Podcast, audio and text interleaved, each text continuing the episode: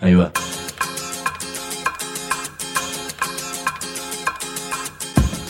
La Vaca es una colecta de recursos, es una cooperativa de trabajo, es una página web, un periódico mensual, una editorial, una cátedra, un bar.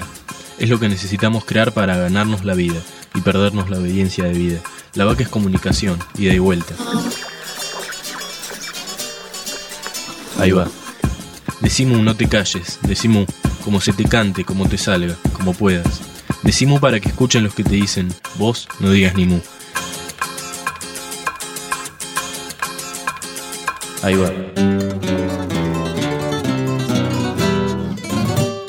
¿Cómo se recupera un medio de comunicación hundido y fundido por empresarios K en un caso y por empresarios anti-K en el otro?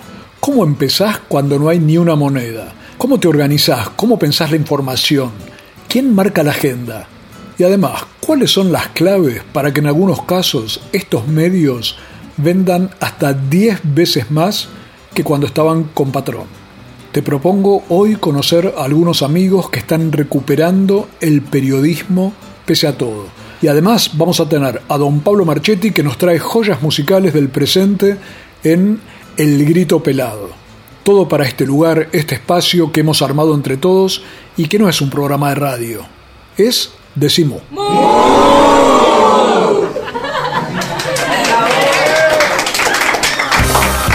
Hay comunicadores, periodistas, escribas, locutores, editorialistas, opinólogos, denunciadores, mobileros, columnistas, conductores, especialistas, interpretadores. Mejor decir.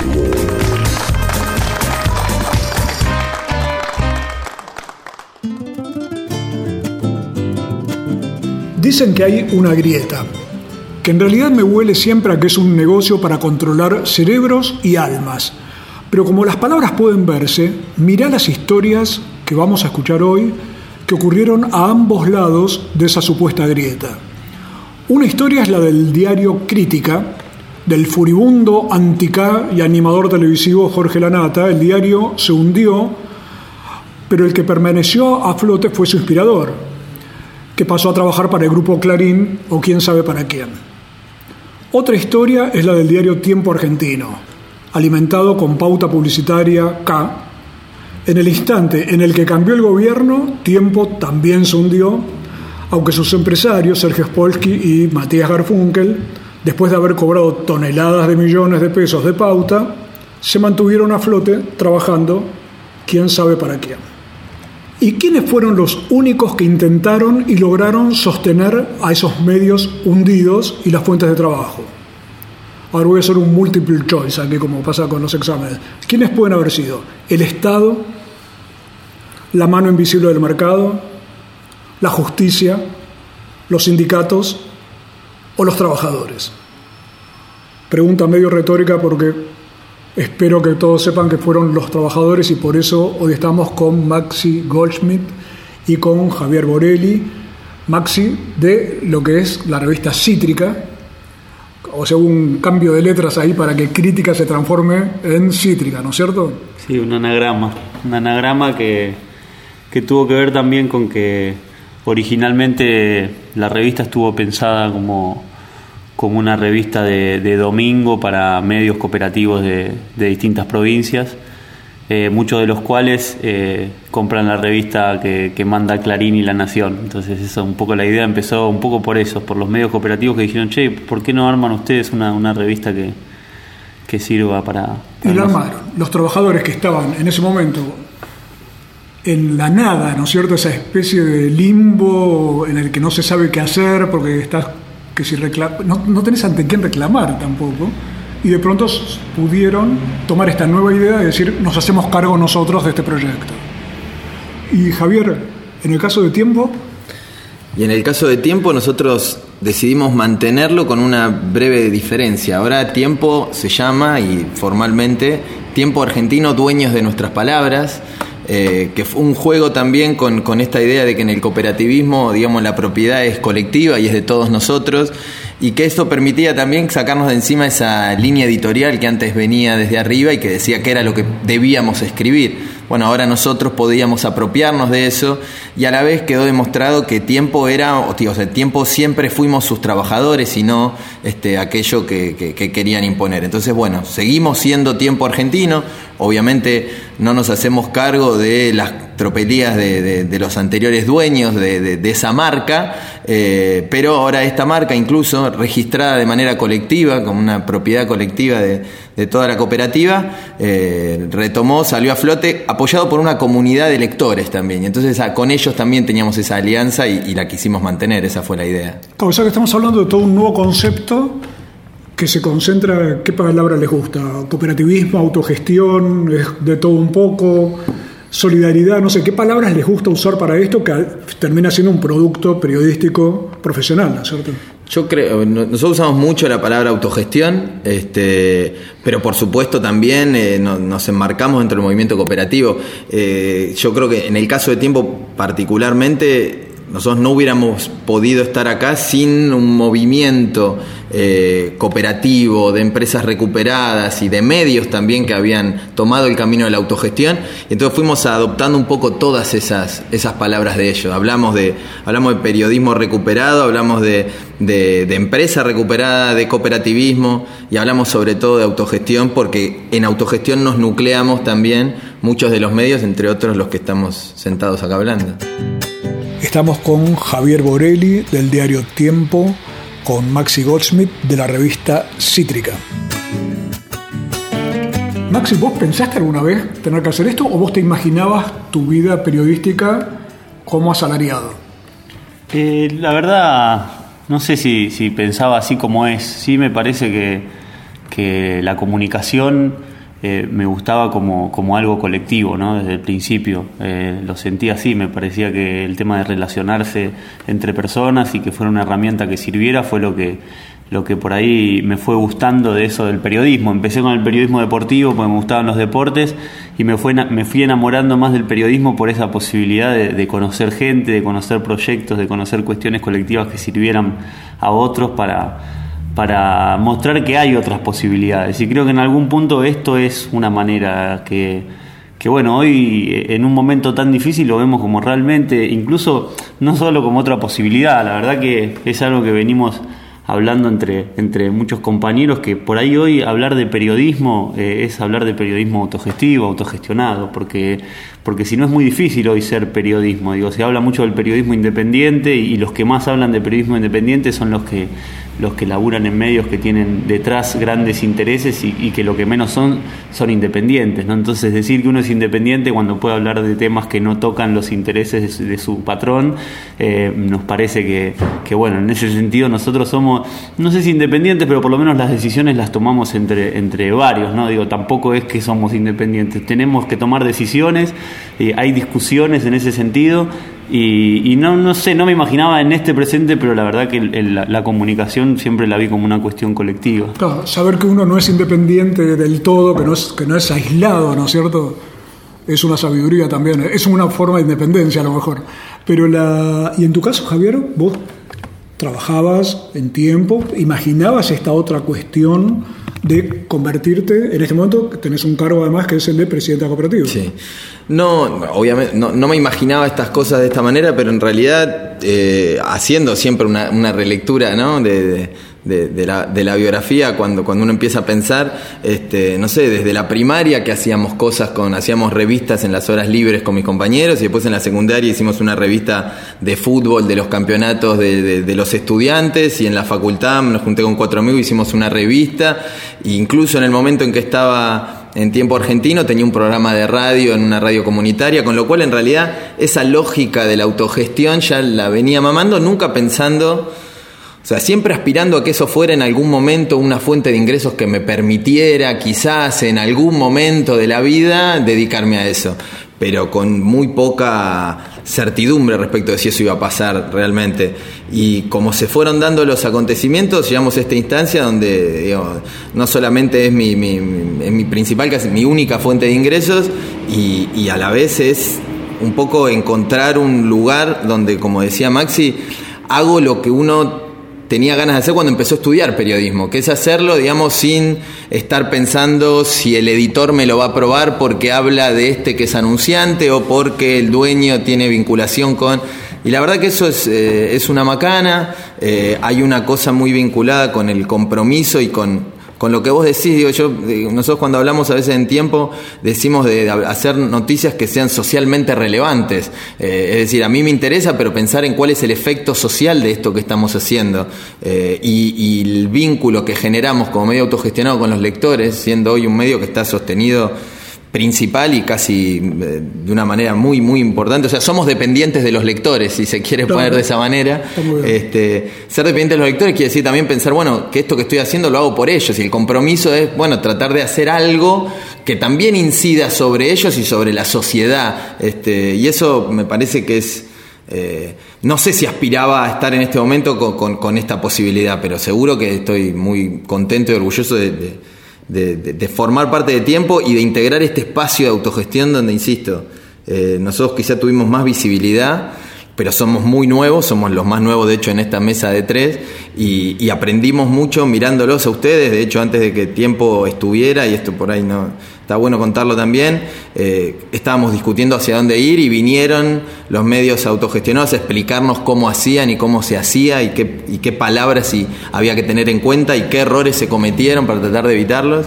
Y la verdad que para nosotros ese aprendizaje fue enorme y es un aprendizaje continuo, así que este, la verdad que estamos ávidos de seguir creciendo en esto. Estamos hablando con Javier Borelli de Tiempo Argentino, con Maxi Goldschmidt de la revista Cítrica, pensando la comunicación y la autogestión. Pero ya van a volver para contarnos, entre muchas otras cosas, cuándo les ha ido mejor a estos medios, cuando eran una empresa o ahora que son una cooperativa. Decimu. www.lavaca.org. Decimu. Estamos presentes cuando hay que defender tu trabajo, en el cuidado de tu salud y la de los tuyos, en el momento de preservar y ampliar tus derechos, porque estamos presentes donde vos estás. Satsai Presente. Afiliate al Sindicato de las Nuevas Tecnologías ingresando a www.satsaipresente.com.ar. Nuestros libros tienen orejas y corazón. La Vaca Editora. Escuchan y laten. www.lavaca.org. Una red de pensamiento libre que financias vos. La Vaca Editora. Encontralos en las librerías amigas o en www.lavaca.org. Si trabajas en el Estado, municipal, provincial o nacional, sabe que tenés dónde informarte. www.eltrabajadordelestado.org El sitio web de la Asociación Trabajadores del Estado. Noticias, opinión, entrevistas, videos. www.eltrabajadordelestado.org desde 1925, presentes en la defensa de los derechos de los estatales argentinos. Asociación Trabajadores del Estado. Decimu. No soy la persona de tu vida, soy la persona de mi vida. Decimu. Decimu.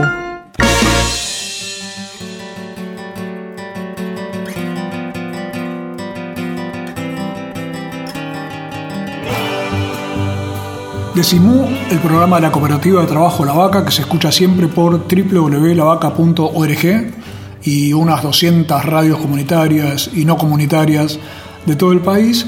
Hoy nos ha tocado hablar de periodismo, de autogestión, a través de dos experiencias que nos parecen emblemáticas y tan importantes como son la de la revista Cítrica, que es los trabajadores que lograron sobreponerse al hundimiento del diario Crítica. Ese es el lado antica de la, de la grieta periodística. Y Tiempo Argentino, que ahora como es Javier el nombre completo. Dueños de nuestras palabras. Dueños de nuestras palabras. Qué lindo que es eso. El Tiempo Argentino, Dueños de Nuestras Palabras, es el nombre de la marca del diario. Sí, esa es la marca del diario que tiene es el registro de, propiedad colectiva en el registro de marcas. Propiedad colectiva, Dueños de Nuestras Palabras, ¿se dan cuenta ustedes de todo lo que está significando hablar de estas cuestiones? En un caso como en el de Tiempo, trabajadores que se cooperativizaron y lograron también que no se hundiera ese proyecto que estaba del lado K de la grieta y que se cayó a pedazos cuando cambió el gobierno. A ver, les quería preguntar qué diferencia encuentran, porque mucha gente me lo pregunta, me, me lo pregunta a mí y ya no sé qué responder, entonces se los pregunto a ustedes así me dan una mano. La diferencia, digo, entre el trabajo anterior y el actual, entre ser asalariado, entre estar en una empresa y demás, y esta experiencia que están llevando adelante de hacer las cosas por, por cuenta propia y a la vez colectivamente. Eh, yo, hay, hay muchas diferencias. Yo creo que una de las cuestiones asociadas con el, con el cooperativismo y la autogestión implica esto de, de trabajar con el otro y creo que la autogestión y el cooperativismo es una metodología y no es necesariamente una, una organización o una, o una estructura, digamos, para, para ceñirse económicamente. Eh, porque creo que el periodismo que nosotros hacemos ahora es distinto. Eh, la forma de compartir fuentes con colegas del ámbito cooperativo e incluso dentro de la redacción, de no, de no escatimar algo que en, el, que en el gremio de prensa es muy, es muy complejo. A veces hay gente que escatima las, las fuentes para no pasarse el otro compañero, para quedarse con la exclusiva.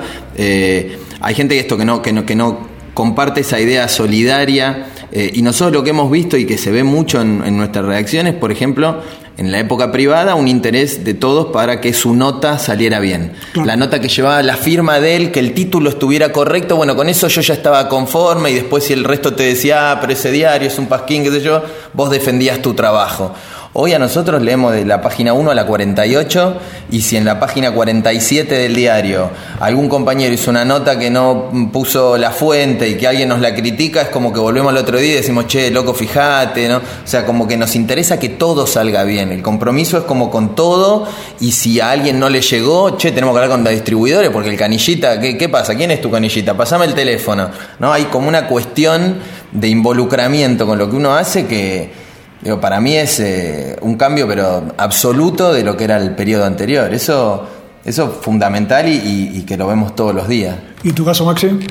Sí, muy parecido. Me siento identificado con lo que contaba Javi y, y por ahí el tema ese, ¿no? Que antes por ahí uno hacía una nota y, y ya está, y ahora por ahí hay tantas cosas, además de la nota, además de la firma, además del título eh, eh, la imprenta, eh, la distribución, cuestiones que cuando empezamos con todo esto es chino básico, los trámites que hay que hacer, porque la verdad que una cooperativa es una cantidad de trámites, de burocracia, de cosas que, que también es muy agotador. Uno, la verdad, a veces termina trabajando mucho más que por ahí bajo relación de dependencia, sobre todo al principio cuando uno quiere sacar adelante un proyecto.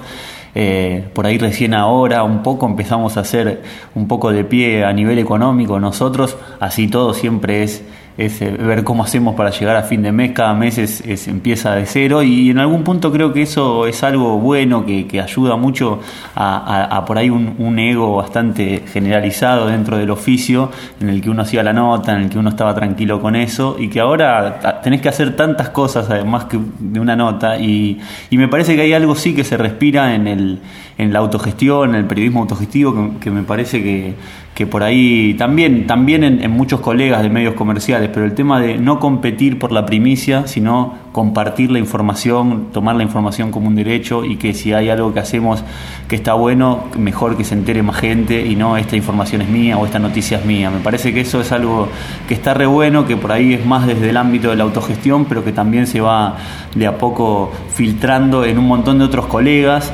y, también está pasando algo en ese sentido de que por ahí antes uno quería estudiar periodismo para terminar trabajando en, algún medio comercial y, veo hoy cada vez más gente que, le da más ganas de, hacerse comunicador, comunicadora, periodista para terminar por ahí laburando en un medio autogestivo, para crear su propio medio y me parece que en ese sentido está cambiando mucho. ¿no? Eh, hay experiencias eh, comunitarias, cooperativas, eh, en todo el país muy ricas, creo que en ese sentido es un país que tiene una, calidad y cantidad de comunicadores en cada rincón del país eh, y esto también te permite conocer eso, ¿no? Una de las, de las alegrías de haber, eh, haber entrado en el, en el, mundo del periodismo autogestivo es la cantidad de compañeras y compañeros que hacen un laburo que, que, no es anónimo, ¿no? Pero, pero que por ahí un montón de gente no conoce, menos desde Buenos Aires, hay una cantidad impresionante que hacen un laburo profesional buenísimo y, y bueno, eso me parece que le da no sé, te, hace sentir también orgulloso y parte de una familia, ¿no? En la que compartimos, en la que todo el tiempo estamos pasándonos los teléfonos, las fuentes, y no solo eso, eh, sino muchas veces cuando vas a cubrir algo, terminás parando en la casa de un compañero de una radio, eh, te, dan, te dan de comer él, te lleva, eso pasa mucho. Tiempo Argentino y Cítrica a través de don Javier Borelli y de Maxi Goldschmidt hablando sobre lo que es la comunicación en el presente que en relación a eso eh, me parece también súper interesante lo que decía Maxi y en especial hablando del gremio de prensa. Eh, el gremio de prensa es un área que para el común de la gente es bastante opaca porque en los medios se hablan de conflictos en todos lados menos de los conflictos de prensa. Por tanto, es difícil que la gente esté enterada de qué es lo que pasa dentro de una redacción. Es difícil que los periodistas de una redacción sepan, cómo se maneja ese mismo medio, eh, cuánto le sale imprimir, a qué lugares llega, eh, cómo funciona la parte industrial de eso que es el periodismo, que no solamente es escribir, sino es llegar hasta la gente, hasta el lector. Y, cómo será eso en el proceso nuestro, que no solamente ahora entendemos mejor cómo funciona el negocio de los medios, sino que además, este, justamente nosotros, todo el proceso de tiempo argentino arrancó primero por organizar una, el, digamos, lo que era la permanencia en la redacción para evitar que se lleven las computadoras. Entonces, primero nos organizamos para quedarnos. Quedarte para que no te saque. Quedemos para que Después nos organizamos para hacer un festival y recaudar fondos. Entonces, de repente empezamos a saber de cosas como organizar un, backstage, organizar a la gente que está arriba del escenario, poner seguridad. Después organizar también fiestas y eh, asar de choripanes para vender y juntar más plata. Eh, y en última instancia, después de ver que podíamos hacer un montón de cosas que no sabíamos, dijimos, che, pero si podemos organizarnos y hacer todo esto, ¿Cómo no vamos a poder organizar para hacer un diario que era lo que estábamos haciendo? Lo que se supone que más sabemos. Claro, pero tardamos, tardamos primero cuatro meses y tuvimos que ver que en realidad eh, el tema era aprender a organizarse. Y después lo del periodismo es la, la, parte que a nosotros nos gustaba. O sea, todo lo difícil lo habíamos hecho, ahora había que juntarle lo lindo o lo que nos gustaba. Y ahí recién surgió. Pero digo, incluso entender y visibilizar que existen estos proyectos que Maxi contaba en el interior y en todos lados, como para darnos cuenta que el periodista es un laburante y no es un intelectual ni académico ni coso escindido de la realidad y que vive entre nubes, sino que es un laburante que forma parte de un engranaje y que juntos, como lo hicieron las empresas recuperadas en su momento, pueden armarse para seguir produciendo lo que estaban haciendo de mejor calidad, con mejor llegada y de manera colectiva. Pero bueno, todo ese proceso nos costó varios meses y, mucho sacrificio también. En lugar de competir, compartir entre diferentes medios que se sienten amigos. Ahí nos acaban de dar una gran clave. Hoy estamos con Maxi Goldsmith de la revista Cítrica y con Javier Borelli de Tiempo Argentino. Ya volvemos, no para competir, sino para compartir. Decimu www.lavaca.org Decimu Senado informa. La Comisión Provincial por la Memoria presentó el informe anual sobre el sistema de encierro en cárceles, comisarías y manicomios. La comisión es integrada por referentes de organismos de derechos humanos, intelectuales, funcionarios universitarios y judiciales, artistas, religiosos de distintos credos, legisladores y sindicalistas como expresión plural del compromiso con la memoria del terrorismo de Estado y la promoción y defensa de los derechos humanos. Desde 2004, el espacio da a conocer anualmente sus conclusiones con la intención de contribuir a la implementación de políticas públicas provinciales. El informe fue entregado al vicegobernador, quien constituye una referencia en el área por su constante prédica en la defensa de los derechos humanos, a partir de su participación como secretario de la CONADEP en el año 1983. El evento tuvo lugar en el anexo del Senado y contó con la presencia del titular de la Comisión Provincial, Adolfo Pérez Esquivel, su par Víctor Mendivil, la madre de Plaza de Mayo, Nora Cortiñas, la secretaria general Sandra Raggio y el procurador general de la Suprema Corte, Julio Contegrán. Ingresa a www.senado-medioba.gov.ar o buscanos en Twitter como arroba senado-ba y entérate al instante toda la información de la Cámara Alta Bonaerense. Desde la Dirección de Prensa, Senado Informa. Cuando sea grande quiero ser como mi abuelo y tener un kiosco de diarios y revistas y la misma pasión por el trabajo y que seamos muchos como mi abuelo, que elijamos levantarnos de madrugada a esperar los primeros ejemplares del día, y que con esfuerzo y trabajo mantengamos la economía del sector y del barrio. Eso es ser grande para nosotros. Exigir que el mercado de diarios y revistas sea democrático y que mediante una ley se reconozca y proteja el trabajo de Canillita frente a la concentración. Diario, diario. Más comunicación, más democracia. www.revistasculturales.org Este proyecto ha sido ganador del concurso FOMECA para producciones audiovisuales formato radiofónico, un mecanismo de fortalecimiento de la comunicación comunitaria, subsidiado por la Autoridad Federal de Servicios de Comunicación Audiovisual con fondos públicos. Decimu. Decimu.